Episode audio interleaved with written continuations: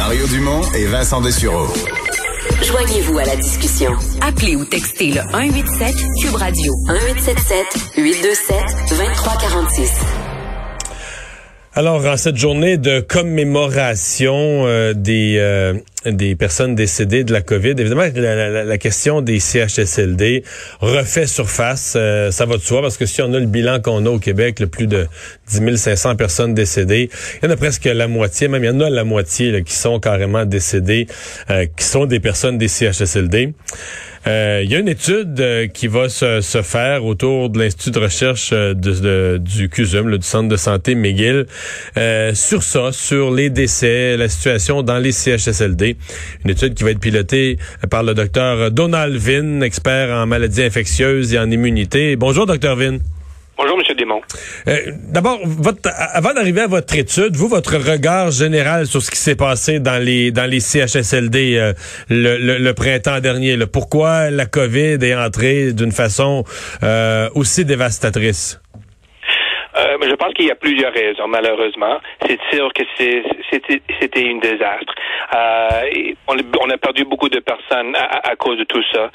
Mais la, réalité, c'est que si on, recule un petit peu puis on regarde euh, le gros bilan, on peut dire que oui, il y avait des faiblesses dans l'infrastructure, mais il y a aussi des, des, leçons ici biologiques qu'on doit essayer d'apprendre. C'est-à-dire, quand il y avait un virus qui rentré dans le CHSLD, c'est sûr que c'était désastreux pour certaines personnes, mais pas pour toutes les personnes. Donc, c'était quoi la différence? Il y a, pourquoi il y avait des personnes aînées qui étaient infectées, il y a des autres qui étaient euh, non infectés. Et parmi ceux qui étaient infectés, pourquoi il y en a des, que certains qui ont, qui, qui ont eu une forme grave et pourquoi il y a des autres qui n'ont pas une forme grave.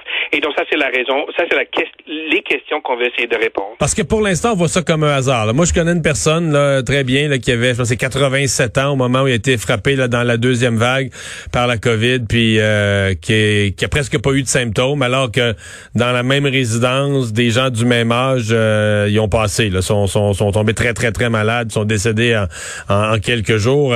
À date on a on a attribué ça un peu comme au hasard les, hasards de la vie ou de comment une maladie frappe l'un et l'autre, mais vous, vous pensez qu'il y, y, a des raisons qu'il faut que vous voulez comprendre?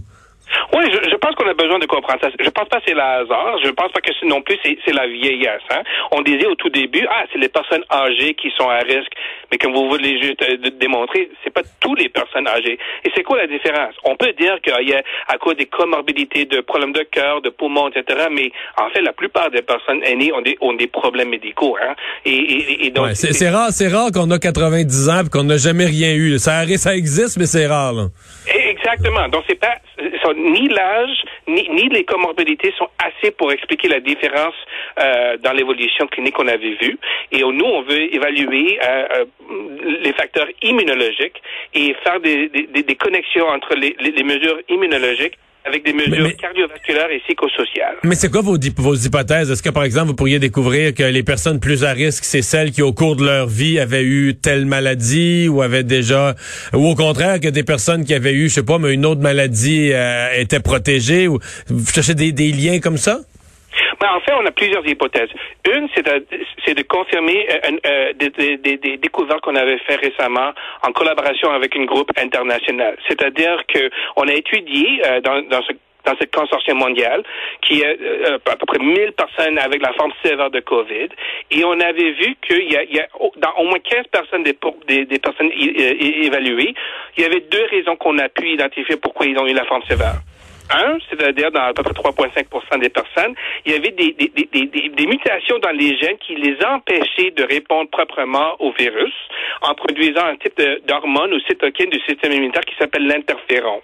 Mais dans l'autre, une autre 10 des personnes, on a déterminé qu'ils étaient capables d'en produire, mais qu'ils avaient, ils possédaient déjà des, des, protéines qu'on appelle des auto-anticorps qui sont comme des éponges et ça, ça, absorbait l'interféron et ça les empêchait de, combattre le virus.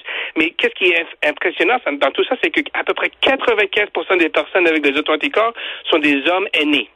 Et donc maintenant, on veut confirmer que, on veut déterminer c'est quoi la prévalence de ces, de ces auto-anticorps dans nos, nos aînés au Québec, dans les CHSLD, parce que ça pourrait expliquer non seulement pourquoi l'âge, en guillemets, les rend susceptibles, ou au moins certaines personnes, mais ça peut aussi nous donner un indice de qu'est-ce qu'on, comment est-ce qu'on peut mieux gérer les personnes âgées quand, quand il y a une éclosion comme ça.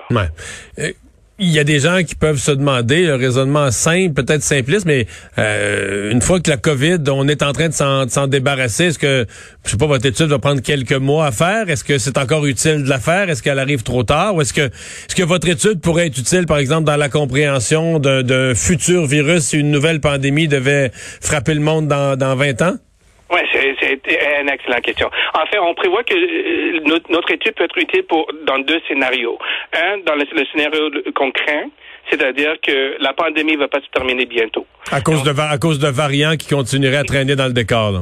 Exactement. On a des variants qui, qui continuent à augmenter, qui continuent à circuler, et malheureusement des nouveaux qui commencent à circuler. Donc ça se peut, ça se peut malheureusement, ça se peut qu'il y ait des variants qui vont retourner, qui vont se trouver au Québec dans nos CHSLD et qui pourraient causer des autres vagues. Donc nous, on serait prêts pour, avec nos données pour pour mieux, euh, espérons, de gérer euh, euh ces, futures vagues. L'autre chose aussi, c'est comme vous avez mentionné, ça se peut qu'on va avoir, peut-être la, pandémie de COVID va se terminer, mais peut-être on va avoir des autres pandémies dans le futur, comme la grippe, par exemple. On sait que les aînés sont à risque pour la grippe, mais on ne sait pas exactement pourquoi. Et ça pourrait encore nous donner des indices à comment mieux gérer, non, non, seulement de point de vue médical, clinique, les, personnes âgées, mais en termes de ressources, des utilisations. On n'a pas besoin nécessairement d'envoyer toutes les personnes aînées qui sont infectées aux hôpitaux comme on a fait dans la première vague, on pourrait utiliser nos données pour essayer de stratifier ceux qui sont au plus haut risque. Mhm. Donc vous, c'est pas, euh, vous n'êtes pas dans le domaine de la santé publique, puis de dire comment on protège un CHSLD, puis euh, l'équipement de protection.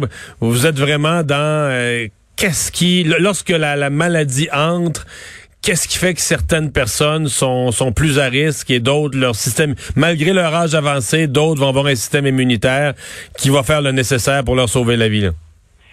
Exactement. Nous, on regarde surtout les facteurs biologiques et psychosociaux. Par contre, ces, données pourraient euh, euh, euh guider euh, le, santé publique à, à, comment mieux répondre dans certains cas. C'est-à-dire, on n'a pas besoin nécessairement d'avoir des protocoles standardisés, mais peut-être plus personnalisés, dépendant sur certains facteurs qu'on peut identifier. Docteur Vin, merci beaucoup d'avoir été avec nous.